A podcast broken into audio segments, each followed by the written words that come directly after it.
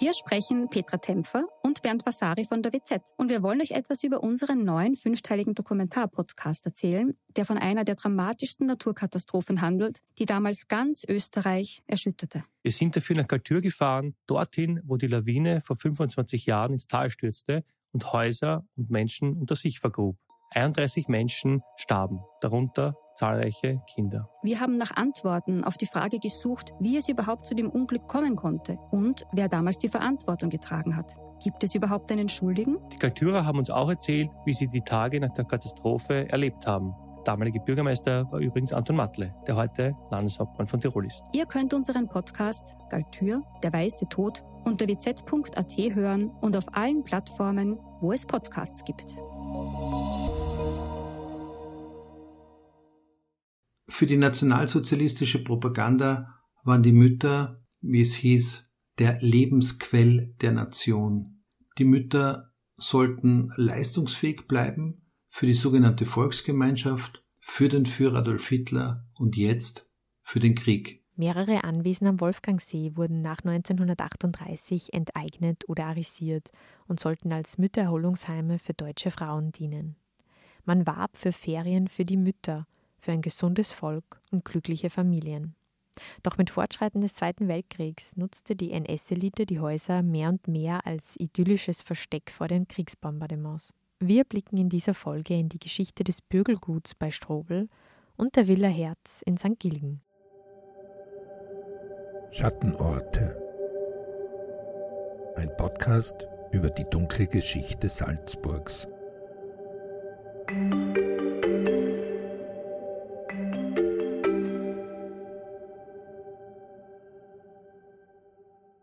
Mein Name ist Simona Pinwinkler und ich begrüße Sie zu einer neuen Folge der Serie Schattenorte.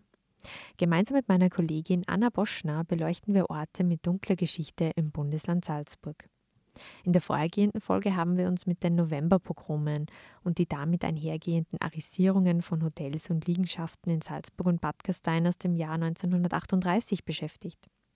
Zum Nachhören finden Sie diese Episode auf www.sn.at slash podcasts oder auf allen gängigen Podcast-Plattformen.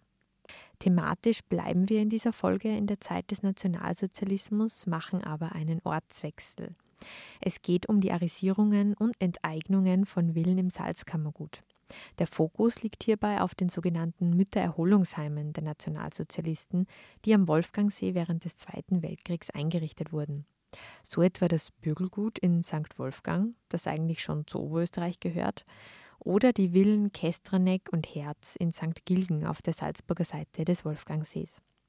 Außerdem sprechen der ehemalige Schauspieler und Autor Miguel Herz-Kestraneck und die Historikerin Marie-Therese Arnbaum darüber, wie ihre eigene Familiengeschichte mit den Mütterheimen verwoben ist. Die Spuren dazu führen uns bis nach Wien.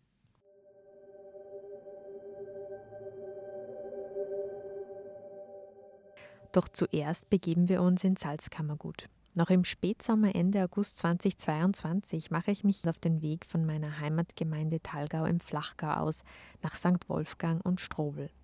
Die Wolfgangseestraße entlang komme ich vorbei an dem smaragdgrünen Fuschelsee. Ich lasse den Gipfel des Schobers hinter mir und je näher ich mich meinem Ziel am Wolfgangsee nähere, desto höher türmt sich der Schafberg vor mir auf. Dieser wird dann später noch eine Rolle spielen in dieser Folge. Ich fahre bis nach Strobel und überquere streng genommen bereits die Landesgrenze, wenn ich am Bürgelgut ankomme, denn das Haus gehört zur Gemeinde St. Wolfgang. Heute befindet sich in dem Gebäude ein Bundesinstitut für Erwachsenenbildung. Doch das Haus hat eine bewegte Geschichte. Während des Zweiten Weltkriegs wurde darin eines von mehreren Müttererholungsheimen der NSV, also der sogenannten nationalsozialistischen Volkswohlfahrt, betrieben. Die Historiker Christian Wasmeier und Christian Kläuber haben sich in dem Buch Das Bürgelgut von der Großbürgerlichkeit zur Restitution der Geschichte des Anwesens ausführlich gewidmet. Das Werk erschien 2011 im Studienverlag. Mit Herrn Wasmeier habe ich über die Rolle der NSV während der NS-Zeit gesprochen. Ja, die NSV wurde unmittelbar nach der Machtergreifung der Nationalsozialisten äh, gegründet in Berlin. Es war ein Verein, ein eingetragener Verein und ähm, dieser Verein hat die evangelische Diakonie und die katholische Caritas und das Deutsche Rote Kreuz dann in den Aufgaben, die diese Wohlfahrtsorganisationen gehabt haben, sehr zurückgedrängt. Die NSV hat sich finanziert aus Spenden und den Beitrag, Beiträgen, die die Mitglieder bezahlt haben. Und dazu gibt es jetzt dann, gab es spannende Zahlen, wie viele Menschen dann Mitglieder dieser NSV wurden. Und 1942 waren es im gesamten Deutschen Reich über 16 Millionen Mitglieder der NSV. Und in der Ostmark, also dem sogenannten, der sogenannten Ostmark im annektierten Österreich, gab es noch eine Statistik von 1941, hatte sogar jeder Dritte in der Bevölkerung angeblich ein Mitgliedsbuch der NSV. Also das bedeutet schon, dass das eine, eine große ähm, Hilfsorganisation war. Man könnte sagen, dass die Volks- und Wohlfahrtspflege für den Staat zwar eine Versorgungsfunktion hatte, aber sie hatte immer auch eine Propagandafunktion. Und im Nationalsozialismus war das Ziel dieser Wohlfahrtsorganisation die Errichtung eines sogenannten völkischen Wohlfahrtsstaates. Und die Fürsorge kann man auch immer für politische Zwecke instrumentalisieren. Und also ein moderner Begriff wäre Social Engineering, um die eigene Bevölkerung zu organisieren und zu kontrollieren. Und es sollte funktionieren als ein planmäßiger, organisierter Dienst am ganzen Volk durch das ganze Volk. Und dazu hat gehört zum Beispiel der Bahnhofsdienst, das Hilfswerk Mutter und Kind, Kindergarten, Kinderlandverschickungen, das Tuberkulose-Hilfswerk und das Winterhilfswerk.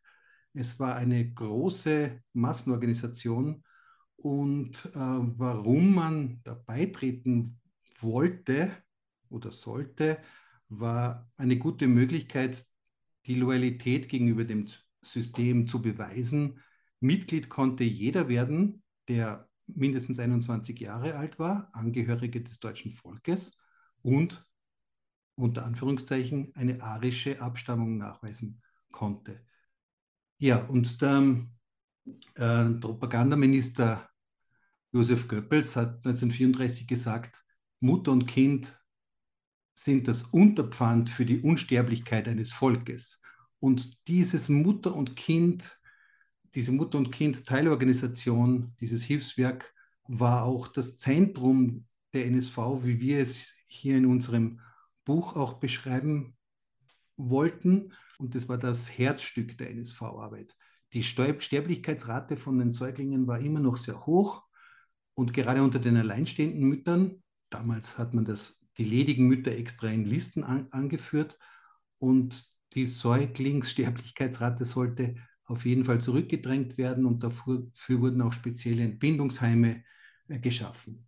Am Ende 1944, am Kriegsende, ähm, musste es eine Schwerpunktverlagerung dieser NSV-Tätigkeit geben. Da war nämlich das chaotische, äh, die Beherrschung dieses chaotischen Zustandes ähm, das vorrangigste Ziel, die Aufnahme von Flüchtlingen, die Versorgung von den Evakuierten, den Bahnhofsdienst mit den Suppenküchen und den Luftschutz. Und dafür hat die NSV wahrscheinlich auch ähm, die größte Anerkennung bekommen und ein gewisses Vertrauen in der Bevölkerung.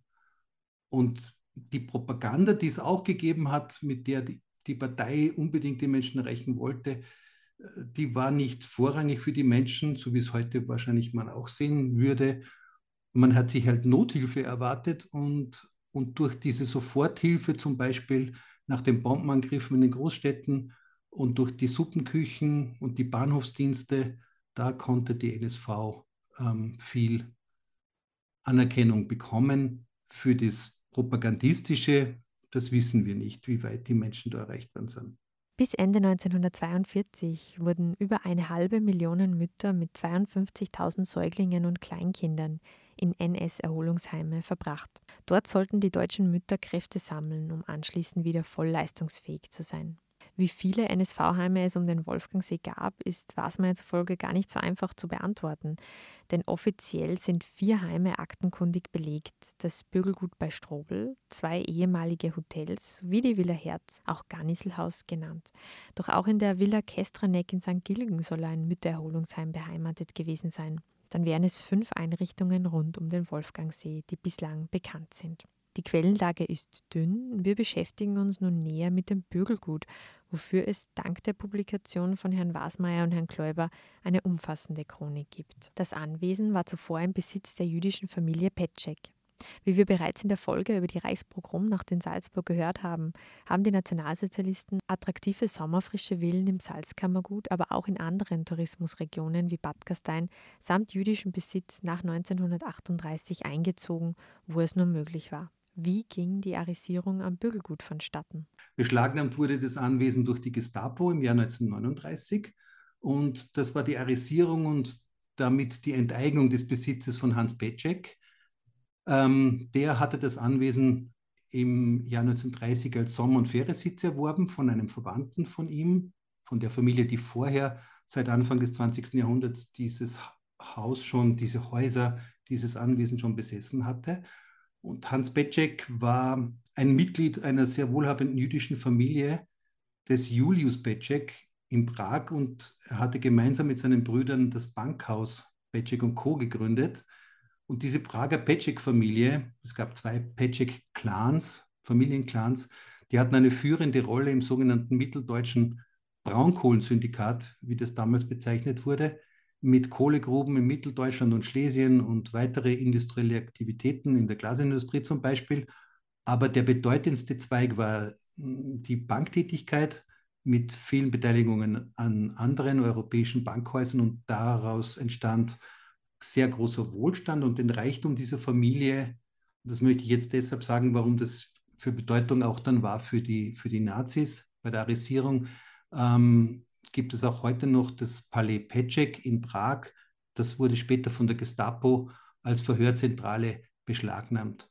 Ähm, die Prager Familie Petschek von diesen beiden Clans hatte die drohende Annexion der Tschechoslowakei schon befürchtet und hat sich deswegen ähm, rechtzeitig vor dem Münchner Abkommen ähm, den, konnte den Besitz in der Tschechoslowakei verkaufen und das Kapital transferieren. Und die Familie ist 1938 vor dem September 38 äh, zuerst nach London und dann in die USA emigriert. Dieser in der nationalsozialistischen Bezeichnung wurde der, wurde der Hans Petschek als Kohlenjude bezeichnet, wegen des Vermögens, das er in der Kohlenindustrie gemacht hatte. Und 1939 beschlagnahmt das Deutsche Reich dieses Haus. Der SS-Reichsführer Heinrich Himmler hatte sich dafür von Anfang, Anfang, an interessiert und es gab auch Gerüchte, er hätte es direkt erwerben wollen. Das war dann aber nicht so. Und die NSV in Berlin hat das 1941 dann gepachtet, dann das NSV Mütterheim gegründet und da gab es auch schon die ersten Besuche im ähm, August 1941 und 1942 ist es schließlich von der NSV gekauft worden. Was weiß man denn über den Alltag äh, der Mütter in diesen Heimen? Also nicht nur am Bürgelgut, sondern äh, ganz grundsätzlich. Was, was haben die dort gemacht? Äh, gibt es da Aufzeichnungen darüber?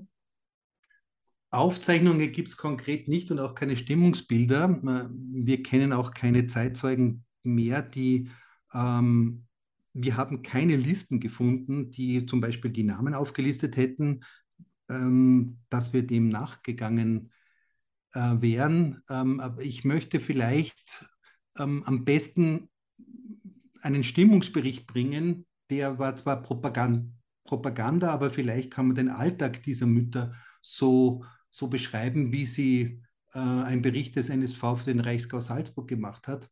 Ähm, ist sehr propagandistisch, aber nur damit man weiß, was diese Mütter dort in diesen drei bis vier Wochen gemacht haben. Und ähm, da gab es gleich einen einleitenden Bericht und der hat gesagt, die Frau ist heute mehr wie je werktätig geworden. Sie wird zu jedem Einsatz in der Heimat herangezogen. Sie muss die Lücken in den Betrieben ersetzen, die durch den Ausfall der Eingerückten entstanden sind. Sie muss nun dort stehen, wo früher starke Männerhand arbeitete. Und das ist eine erstaunlich realistische Beurteilung der Situation. Also man sollte den Müttern diese Erholung geben, die, damit sie für die Volksgemeinschaft, unter Anführungszeichen Volksgemeinschaft, wieder voll leistungsfähig sein konnten.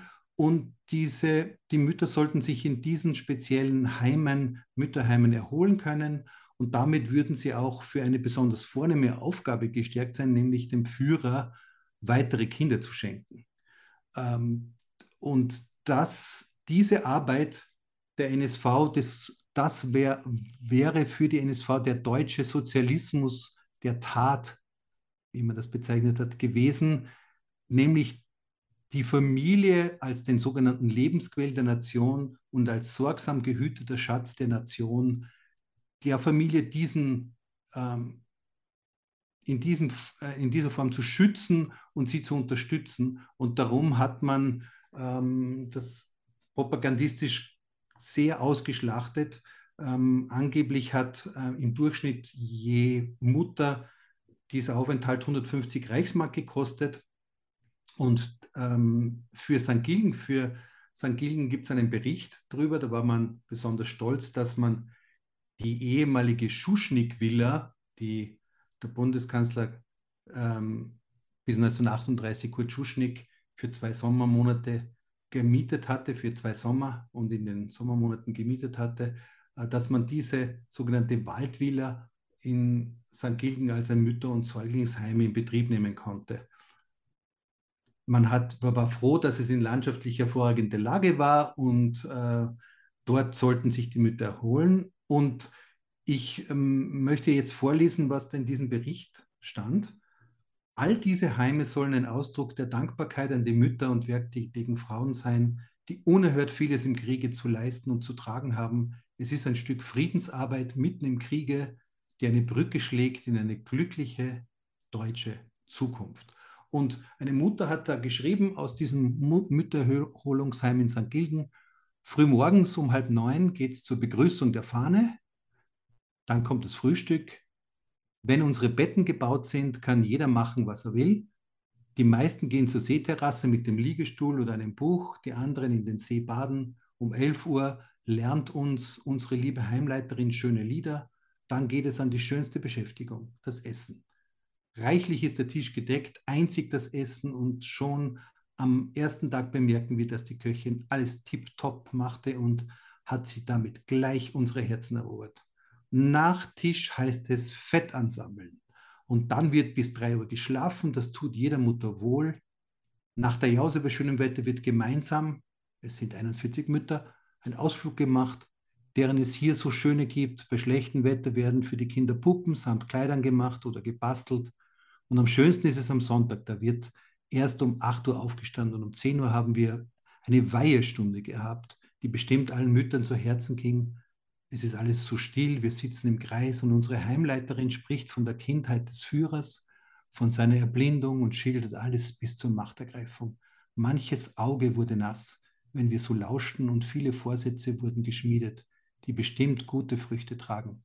Mit einem Lied an unseren Führer schlossen wir diese würdige Feier. Und nun, liebe Mütter, haltet es zu einer Ehre, wenn ihr euch unser Führer einladet und seid dankbar wenn ihr euch ganz große Freude bereitet. Schließt euch uns Müttern an, die das große Glück genießen durften und werdet so gesunde, prächtige Menschen. Eure Kinder werden es euch einst von Herzen danken.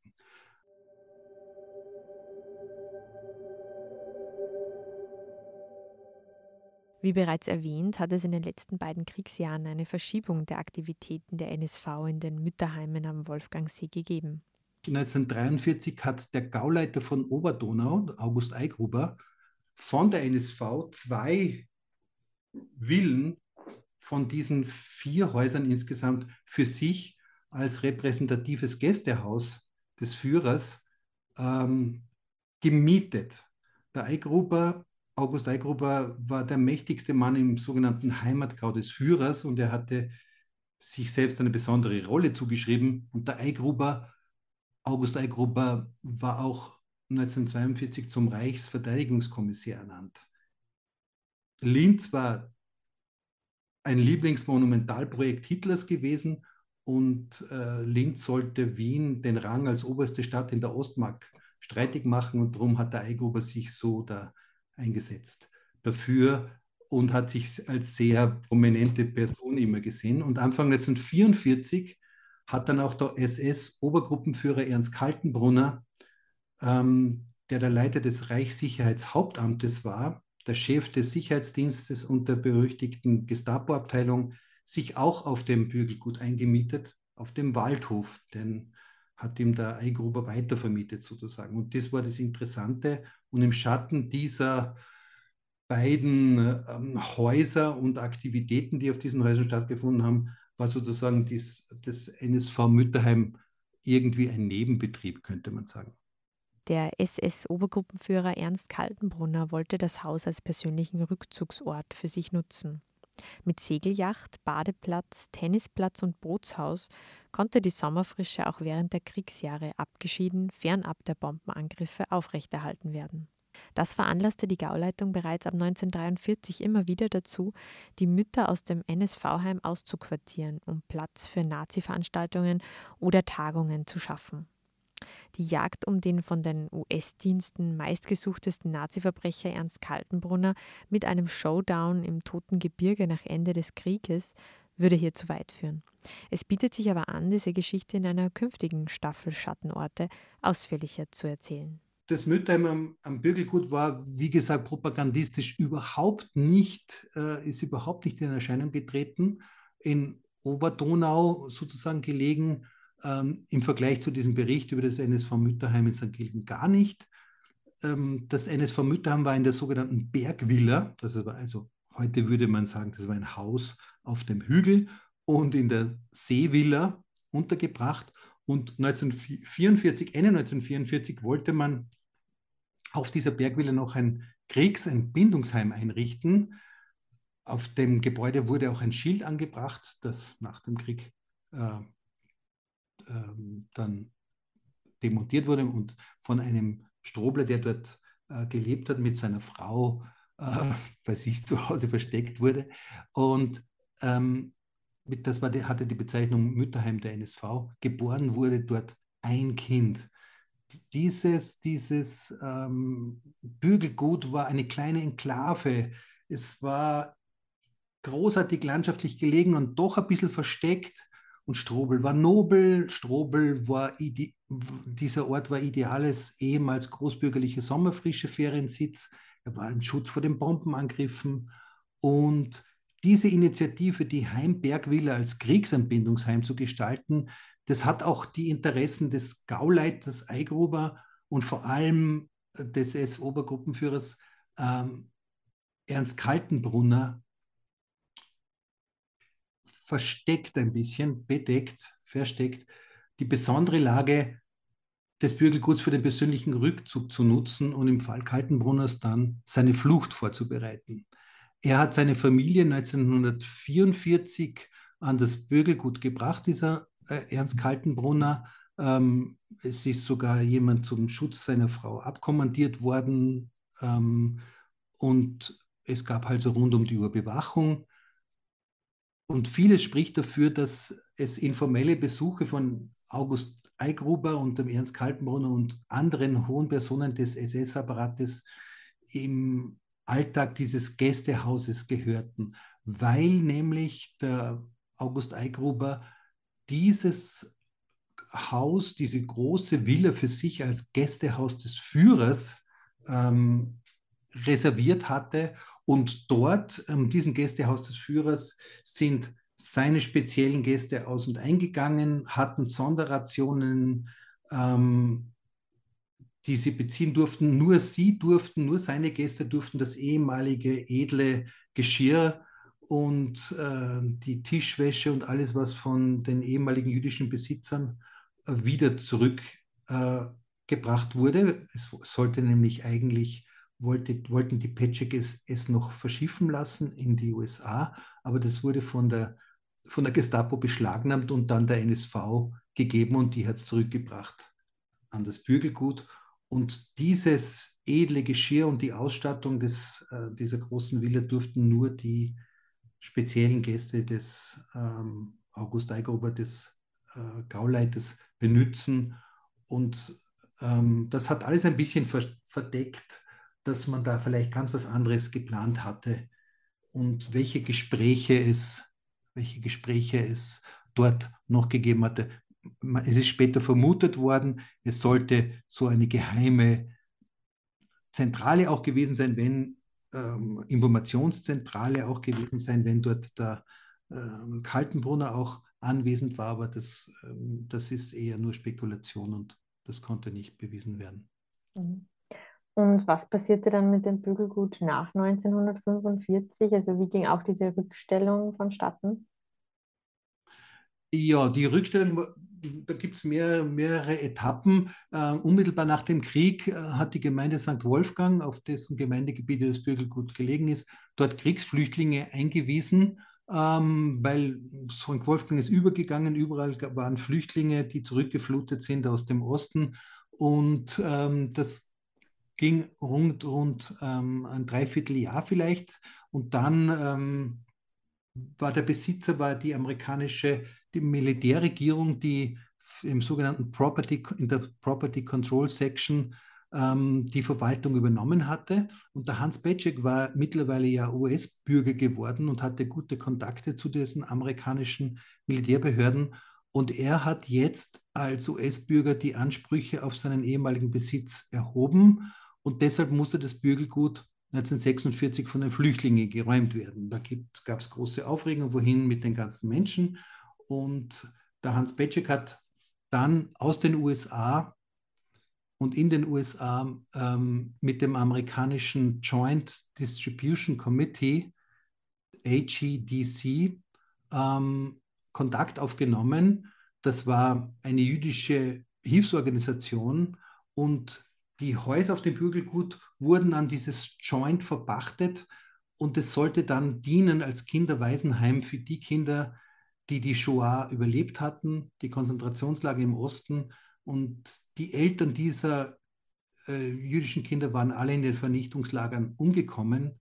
Und deshalb sollte das Bürgelgut gemeinsam mit einer Außenstelle in St. Gilgen als Erholungsheim dienen. Und von 1946 bis 1948 sind dann in Etappen jeweils 300 jüdische Waisenkinder in das Haus gekommen ähm, für rund drei Monate.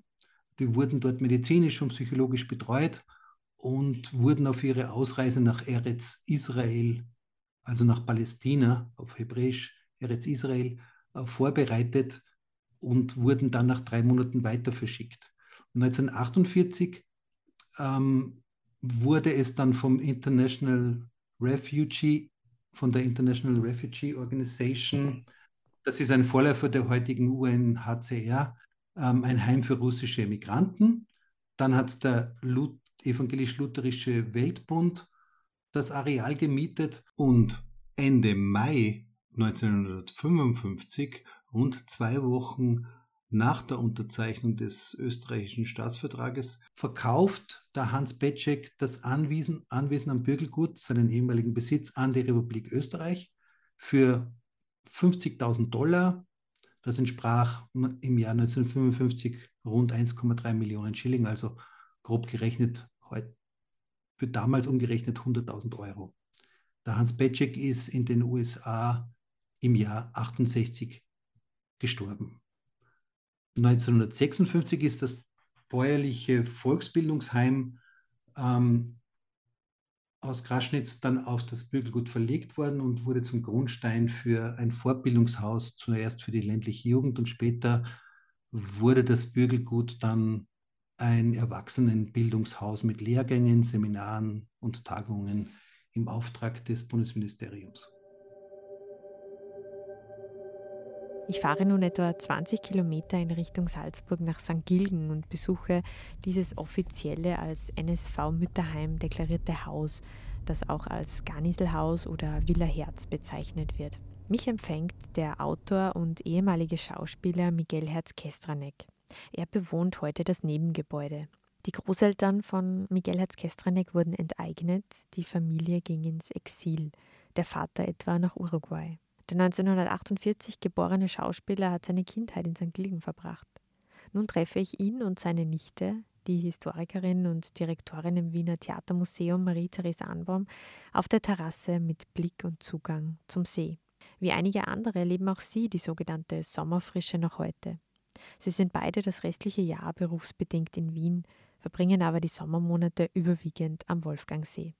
Beide haben sich auch intensiv mit der Geschichte der Gegend beschäftigt und vor allem mit dem Haus, in dem wir uns heute treffen. Hier wurde es ganz normal arisiert, enteignet und es war die nationalsozialistische Volkswohlfahrt, die NSV, hat hier ein Müttererholungsheim gehabt.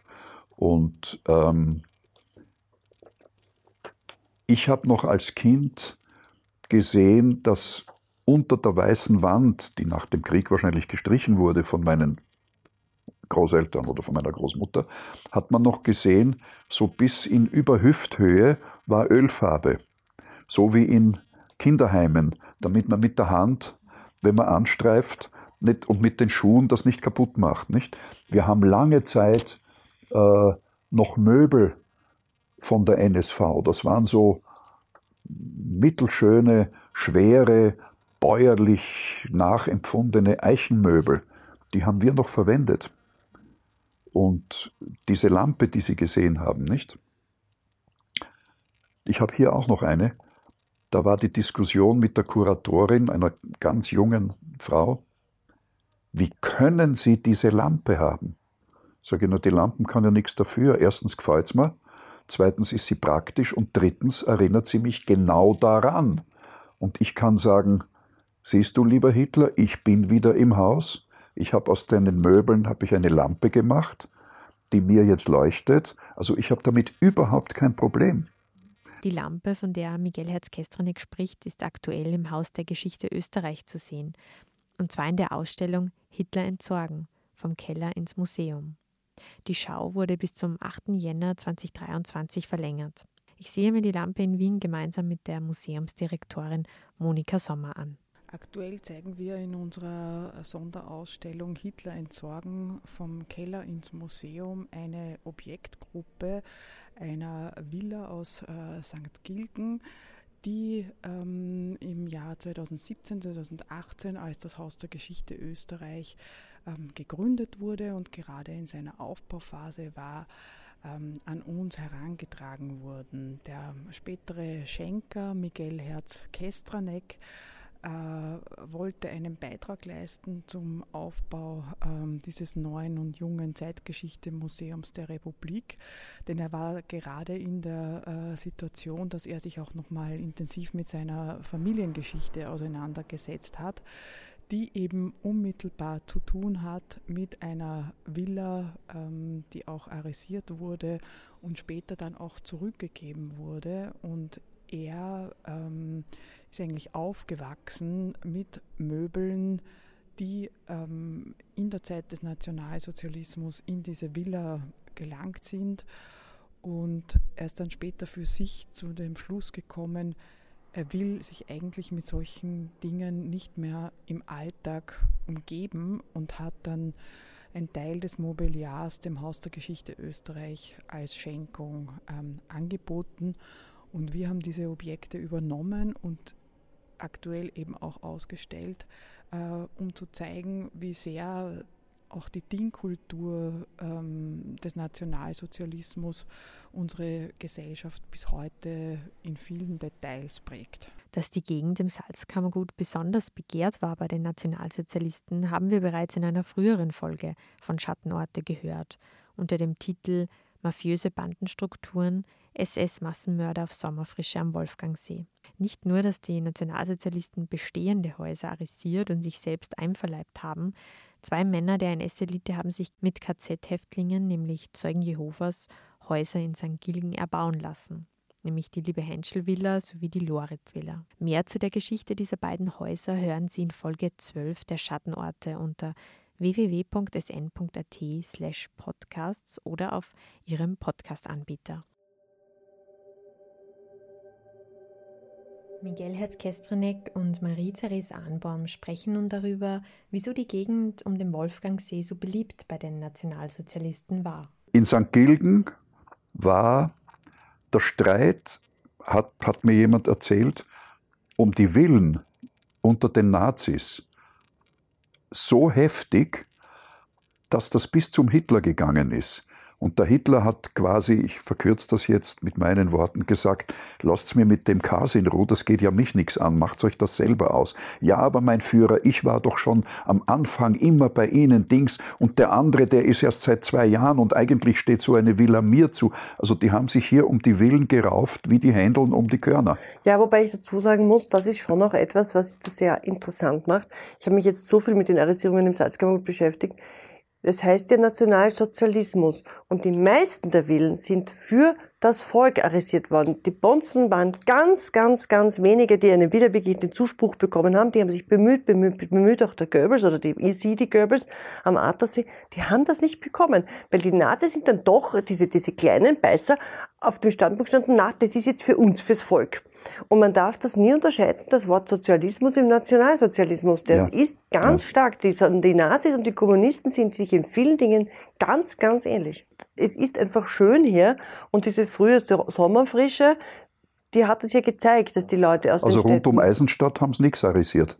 Es ist halt hier und es ist das, was hier natürlich ist. Es ist die heißt hier Sommerfrische. Das vergisst man immer. Woher kommt die Frische? Von der frischen Luft. Woher kommt die frische Luft? Vom Regen. Das heißt, hier bei den Seen in den Alpen ist die Luft frisch. Das vergisst man ja. Die Leute sind ja aus der Stadt herausgegangen, weil die Luft dort so schlecht war und das einfach auch gesundheitlich nicht gut war. Und wer sich's leisten konnte, hat die Frauen und die Kinder aufs Land geschickt. Und nicht nur für drei Wochen, sondern meine Urgroßmutter ist im Mai nach St. Gilgen übersiedelt und im Oktober wieder nach Wien zurück. Nur das, was die Sommerfrische ausmacht, ist ja, dass man mit Familien und Freunden den Sommer hier verbringt. Man ist ja nicht alleine, sondern wir sind ja sozusagen hier in St. Gilgen haben wir dieses Glück, dass unsere Familie, trotz all der schrecklichen Dinge, die passiert sind, aus unserer Familie sind relativ viele nach wie vor im Sommer hier.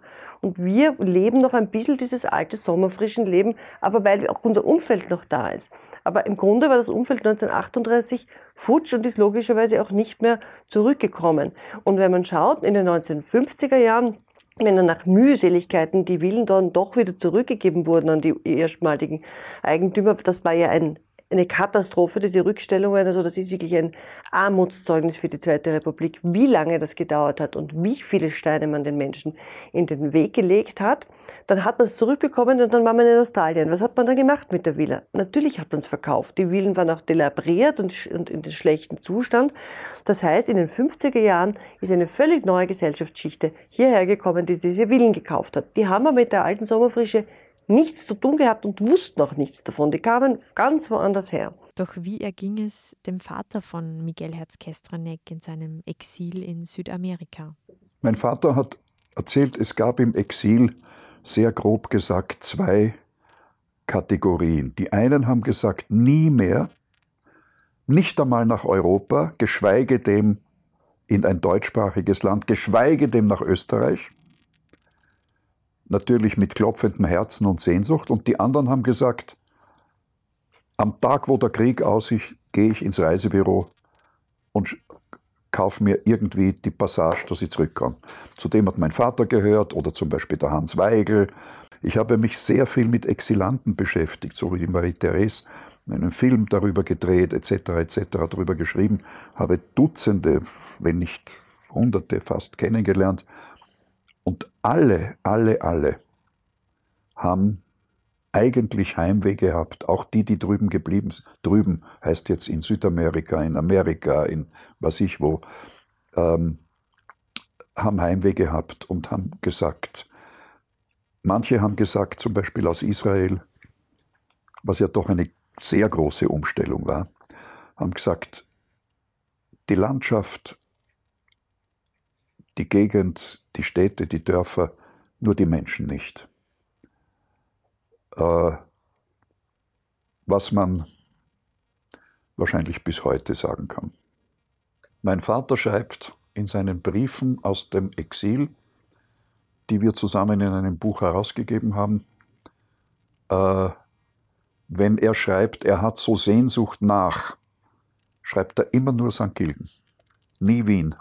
Und er schreibt, Monte, als ich angekommen bin, oder so irgendwie, wenn ich es jetzt recht zitiere, Montevideo, also äh, jetzt ganz grob übersetzt, ich sehe den Berg oder den Berg sehen, wann werde ich sagen können, Monte Carnero Video, also wann ich sehe den Schafberg.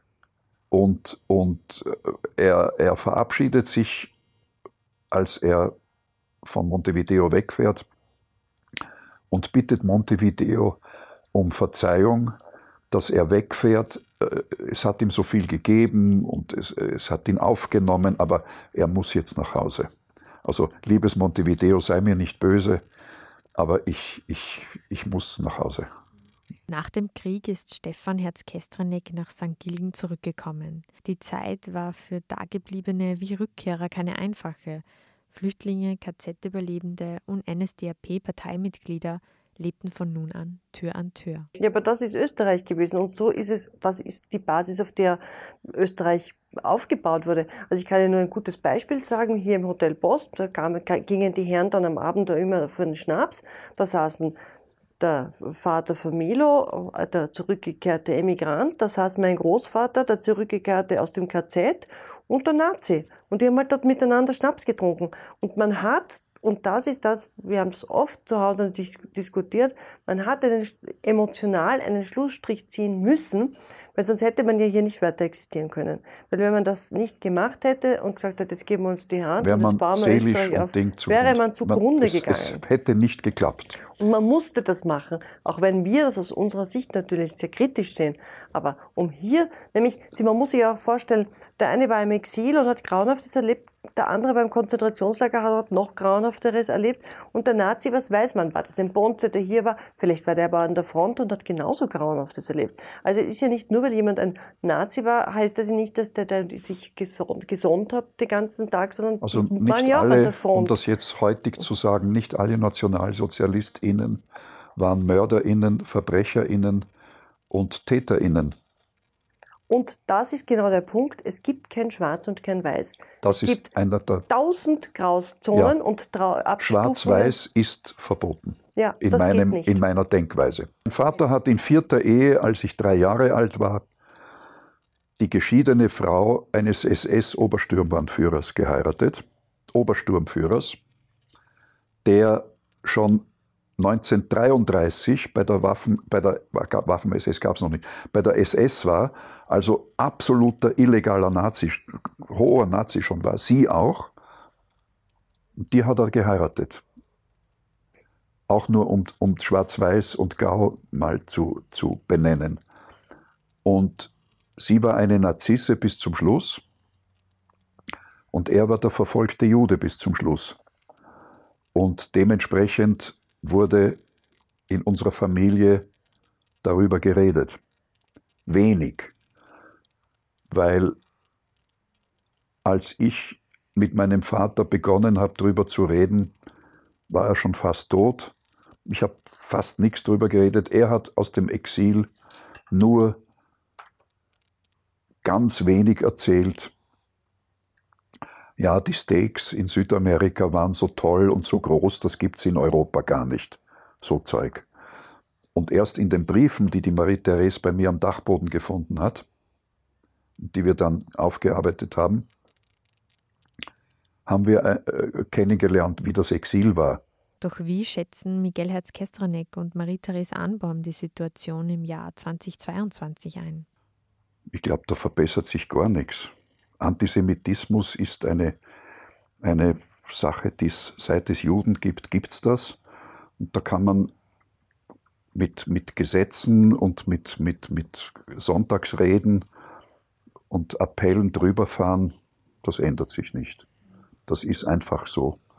Und solange wir nicht vergast und umgebracht werden, regt es mich nicht besonderlich auf. Deswegen schreibe ich ja meine Bücher, weil ich halt jetzt in den letzten Jahren wirklich von sehr, sehr vielen Häusern im ganzen Salzkammergut diese Geschichten aufgearbeitet habe. Und ich sehe auch, und das ist interessant, mein erstes Buch war ja über Bad Ischl und da habe ich sozusagen die Realität abgebildet, sprich also zwei Drittel der Villen, die da in dem Buch vorkommen, sind nicht aus jüdischem Besitz und ein Drittel sind eben diese Enteignungsgeschichten. Und die Leute haben mich sehr bald darauf angesprochen und gesagt, ah, schreiben Sie wieder ein Buch über arisierte Villen habe ich gesagt, ich schreibe keine Bücher über arisierte Villen, sondern Bücher über das Sommerfrische und über Villen und über die Menschen, die dort gelebt haben. Und das hat mir aber gezeigt, dass das eine Drittel dieses Buches den Menschen, die dieses Buch gelesen haben, viel stärker in Erinnerung geblieben ist als die zwei Drittel auch sehr interessanten Kapitel. Nur im Gedächtnis bleibt dieses Drittel. Und das hat mir dann schon gezeigt, es ist hier einfach ein enormer Aufarbeitungsbedarf da und habe das dann sukzessive beim Attersee noch nicht so stark, aber dann vor allem natürlich beim Ausseerland mich bewusst entschieden, über die Villen und über die Familien zu schreiben, die heute vergessen sind und die nicht mehr da sind. Wer mehr zu den Villen im Salzkammergut, Attersee, Marseerland oder Baden erfahren möchte, kann dies in der Literatur von Marie-Therese Anbaum nachlesen. Alle weiteren Literaturhinweise zum Thema finden Sie in der Beschreibung zu dieser Podcast-Folge.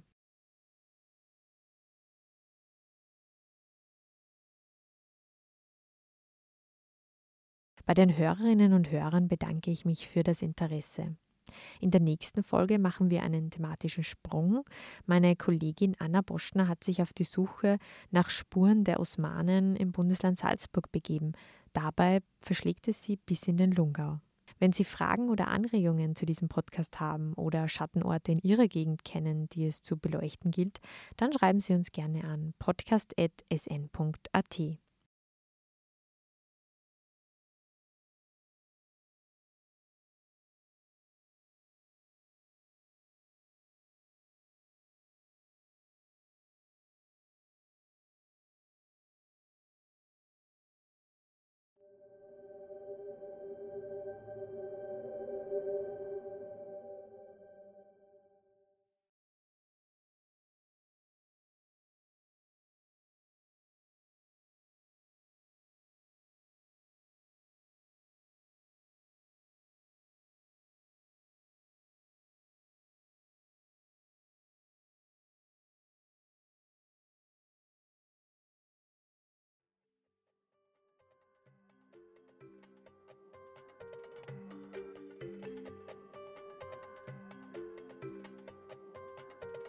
Das war ein Podcast der Salzburger Nachrichten.